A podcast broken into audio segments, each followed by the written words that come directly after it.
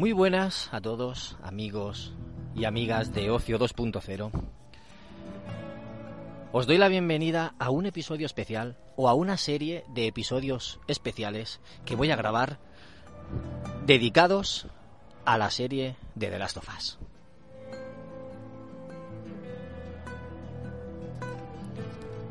En estos episodios voy a analizar o a dar mi opinión sobre cada eh, capítulo de la serie de HBO que han estrenado dedicado la al videojuego de Last of Us.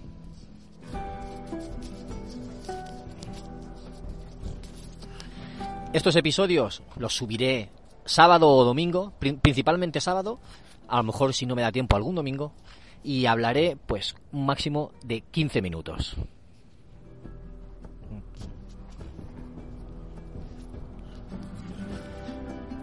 Este tono a lo mejor es un poquito más serio, más soberbio que en otros episodios, pero es que ya sabéis que este videojuego, esta saga, esta franquicia, es algo muy importante para mí, lo ha sido a lo largo de los años y quiero rendirle un homenaje de cierto modo. Entonces, quiero hablar largo y tendido y me parece una buena forma hacerlo con esos episodios en los que habrá spoilers.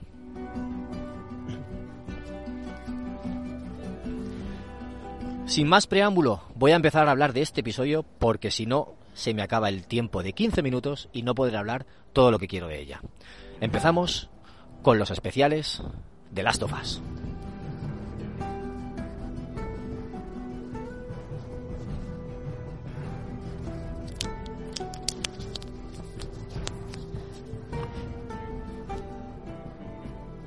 Esta semana ya se estrenó el primer episodio en HBO Max, un episodio doble que duraba 155 minutos aproximadamente.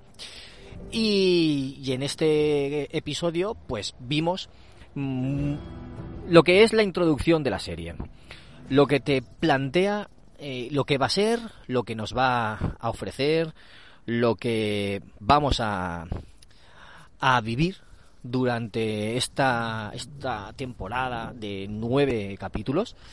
Y, ya digo que vamos a, a conocer la historia de Ellie y Joel. Los que han jugado al videojuego ya conocen la historia.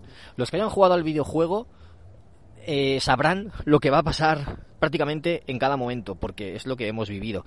Pero aún así, la forma de hacerlo, yo creo que a todos nos va a llegar al corazón. Me gusta sobremanera la forma en la que en la que ha empezado este primer episodio con un programa especial eh, hecho bueno un programa un programa de televisión de 1968 si no me equivoco algo así. Y en ese episodio en ese programa es como una entrevista están hablando con dos virólogos que nos hablan de su experiencia con en, en, su trabajo no nos hablan de de cómo eh, de, lo que saben, de si tienen miedo a los virus, a las bacterias, etcétera. Y uno de ellos cuenta que no, que el verdadero miedo se lo tiene a los hongos. Porque si los hongos consiguieran infectar a los humanos, podrían controlarlos, podrían controlar su cerebro, eh, perderíamos la voluntad y seríamos meras marionetas a, su servicio. Y, pues da un ejemplo, ¿no? Muy claro. Y claro, decían, pero eso no puede ser porque los hongos eh, no infectan a, seres con temperatura basal superior a 34 grados. Y dice, sí, pero ¿qué pasaría si la temperatura del planeta subiera unos grados y ellos se tuvieran que, adaptar? ¿no? Y ellos cambiaran para adaptarse. Pues quizás podrían infectarnos a los humanos. Y le dice el presentador, ¿y qué pasaría si eso ocurriera? Y dice que perderíamos. Es una escena en la que todo el público que está viendo el programa se queda helado. O sea, tú te quedas helado como espectador. Y como ya sabes lo que va a pasar, o cuando empiezas a ver la serie, sabes más o menos de qué, va a ir de eso, dices, joder, si es que es verdad. O sea, que te lo explican de una forma tan cruda que, que te lo crees. Y luego pues se pasa eso. El Cordyceps es un hongo que pasa de infectar a, insectos como las hormigas o las arañas, que no son insectos, son arácnidos, pues pasa a infectar a, los humanos. Toma el control y bueno, se vuelven una especie de zombies, son infectados, ¿no? Son como zombies, no, no tienen voluntad y, y pues lo que hacen es morder. En la serie no hay esporas como en el videojuego para infectar. No se ha visto, se ha confirmado en algún sitio que no iba a haber. Y, lo, que, lo que es la, única forma de transmisión es por la mordedura. Pues bueno, te empiezan contando, te empiezan mostrando a Joel y a su hija Sara, que viven en, en pues eso, en Chicago. Joel está interpretado por Pedro Pascal, que lo hace muy, muy, muy bien. La hija Sara no me acuerdo por, no me acuerdo quién la interpreta. Y, y lo que hacen, bueno, están ahí en, pues una mañana, ¿no? Una típica mañana que van a tener que ir a trabajar y al instituto. Y te cuentan, se, centra un poquito más en Sara, como va al instituto, vuelve, se va a casa a los vecinos, a estar un rato con ellos, a hacerles compañía. Y vamos, eh, es, su día a día, pero a la vez es el día en lo que estalla todo. Es el día en el que eh, la infección invade Chicago, invade Estados Unidos y, todo se va al traste, digamos. Ella lo va viendo poco a poco. De hecho, hay una escena en la que está ella hablando con la vecina y se ve de fondo a la abuela, suponemos que es la madre de ella, que está impedida, está medio vegetal, siempre está sentada, comiendo galletas, que le da, por la mañana le está dando el, eh, creemos, creo que es el yerno, y se ve a, la, a Sara hablando con la vecina y de fondo, desenfocada, la abuela, como de repente empieza a mover la cabeza y abre la boca oh, y hace movimientos extraños, movimientos de zombie. Y tú dices, madre mía, está infectada, madre mía. Pero hacen de una forma tan sutil y mm, porque está desenfocada. O sea, no, no es que no hagan que centres, ellos no hacen que tú centres la atención en ella. Tú estás viendo a Sara, pero ves cierto movimiento, entonces ya centras la vista y la ves y dices, madre mía, madre mía la que se va a venir. Y efectivamente por la noche, pues con después de ver las noticias, a las 2 de la mañana hay, hay explosiones, hay eh, sirenas, helicópteros, aviones. Se despierta Sara, no está, no está Joel, no está su padre. Su padre se ha ido porque le llaman por teléfono. Se ha ido a, a salvar al, al tío Tommy, a su hermano, a Tommy, que estaba en, en, la cárcel, estaba en comisaría porque se había peleado con un tío, pues se supone que era otro infectado que se había vuelto loco y había empezado a atacarle, y va a sacarlo de la, de la comisaría, del, del calabozo. Y cuando vuelve, pues, eh, pues se, destapa todo, ¿no? Vuelven justo cuando a ella le está persiguiendo la, la vecina, que ya se ha comido al yerno y, a la, y a la hija, y pues la mata con una llave inglesa o llave de fontanero y entonces se van en el coche. Empieza la persecución, la persecución no, la persecución en el coche, la furgoneta, que es prácticamente igual que el videojuego. Es que parecen planos calcados escena a escena.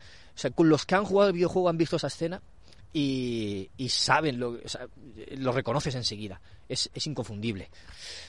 Hay que decir que antes de esto, cuando está Sara saliendo de la casa, que ve al perro que está asustado, no quiere volver con los vecinos y, y ella va andando despacio, no sabe lo que va a pasar, nosotros sabemos, los que hemos jugado al videojuego, sabemos que ahí no le va a pasar nada a Sara. Ahí no le va a pasar nada. Pero aún así consigue transmitirte tensión, consigue ponerte nervioso eh, y tú dices, madre mía, es que ¿qué va a pasar? ¿Qué va a pasar? No lo sabes. Está muy bien hecho estoy muy contento con el resultado de cómo han hecho eso, de cómo son capaces de transmitirte esa sensación aún sabiendo lo que va a pasar, porque lo sabemos. Y eso es todo un logro. Es todo un logro porque era un reto también para la serie, porque no sabíamos cómo, cómo lo iba a hacer. Bueno, después de, después de esto, la persecución el coche, viene la, escena clave, cuando se separan eh, Joel y su hermano, él se va con Sara, ha tenido un accidente con el coche, no puede andar, la lleva en brazos, llegan al lado del río y hay un, hay un, soldado, un militar. Y le, les da el alto, ellos quieren salir, dice, está herida, pero es del tobillo, no, no está infectada ni nada, pero aún así le dan órdenes de disparar. Él dispara, intenta protegerla Joel, pero no lo consigue. y, es una escena muy conmovedora cuando, la, cuando ve que la ha disparado en el abdomen, está desangrándose y ella dice, papá, me duele, me duele. Dice, lo sé, lo sé, hija, lo sé. Una forma de, de decírselo, una forma de, sentir la pena con ellos que, que, te emociona. Es que tienes que llorar con esa escena, es imposible no llorar. Y las personas que no hayan jugado al videojuego, que hayan llegado a esa escena sin saber nada, sin saber nada, madre mía, yo me gustaría mucho saber, conocer la opinión de alguien que lo haya vivido. Por desgracia, yo lo, estaba viendo con mi mujer, pero estaba tan cansada que, que cayó durmiendo. O sea, no vio esa escena. Tengo que ponérsela otro día, que quiera verla, para, para saber cómo reacciona ella a, ese momento. Después de esto pasan 20 años, ya lo sabéis, y Joel se ha convertido pues en un cazarrecompensas, en un superviviente que vive en la zona de Chicago, de la zona segura, ¿no? Y, y hace pues todos los trabajos que puede para ir ganando. Ellos trabajan por raciones de o tarjetas de racionamiento para poder comer. Y va haciendo todos los trabajos que puede. Y va haciendo trapicheos y es contrabandista y va ganándose la vida como puede. Incluso quema cadáveres de, infectados que han tenido que sacrificar.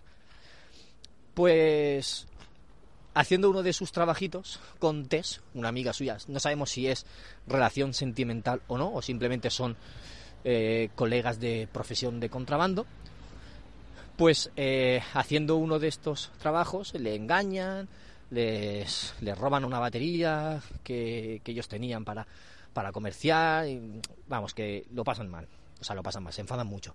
Y se, tropiezan con los luciérnagas. A Marlene, la líder de los luciérnagas de Chicago, que él la conoce, pues suponemos de trabajos anteriores, que está que están en peligro porque había un tiroteo con alguien, está herida y no pueden completar una misión. Y le piden a, a Joel que haga esa misión, a Joel y a Tess, porque confían en ellos. ¿Qué misión? Pues llevar a Eli a la base de los que está, digamos, que en la otra punta del país. Entonces, no, no quieren aceptar, pero les dan muchas, unas condiciones muy buenas, un, pues a cambio, ¿no? Le dan una recompensa muy buena y dicen, venga, vamos a hacerlo. Al final, a regañadientes acepta y se va con Tess. Y cuando salen, cuando intentan salir de la ciudad, les, les detiene un policía o un militar que es amigo de Joel amigo de trapicheos, ¿no? Pero cuando, cuando detecta que Eli está infectada y les, da, les apunta con el arma, se acuerda de cuando mató a su hija Sara y se lanza corriendo a por él, a puñetazo limpio, y acaba con, acaba con su vida. O sea, se vuelve loco dando puñetazos hasta que acaba con él. Y después de aquí, pues se van ya al exterior, que ya prácticamente viene el final del episodio, y cuando pone zona de peligro biológico, que fuera de eso ya es encuéntrate lo que sea. O sea, puede haber chasqueadores y, e infectados por doquier. Y este es el, el, resumen del capítulo. Se me ha hecho un poco largo porque era el primer episodio de, de introducción. Y nada, tengo un minuto para contaros mi opinión. Estoy muy contento. Estoy muy contento con el resultado, con la calidad, con la fidelidad. Por fin han hecho un producto fiel al original. Por fin, lo que llevo pidiendo años y años y años, y por fin me lo han dado. Y, y con esto se demuestra que las obras pueden ser fieles al original y no sufrir por ello, y, y no ser menos válido por ello. Tengo mucho interés en ver cómo evoluciona. Quiero saber si, sabiendo lo que va a pasar, me va a seguir emocionando, me va a seguir sorprendiendo. Tengo mucho interés. Y por ahora solo puedo decir que estoy muy contento, muy satisfecho con lo que he visto. Sí que es verdad que hubo un momento más lento que me aburrí un poquito. Pues también es porque era tarde de la noche y venía cansado de todo el día. Eso, eso, también, es cierto. Y, nada más. Eh, tengo que despedirme porque no me queda tiempo. Y os contaré más cositas la semana que viene hablando del segundo episodio de The Last of Us. Muchas gracias a todos por estar aquí y espero vuestros comentarios y vuestras opiniones. Un saludo a todos.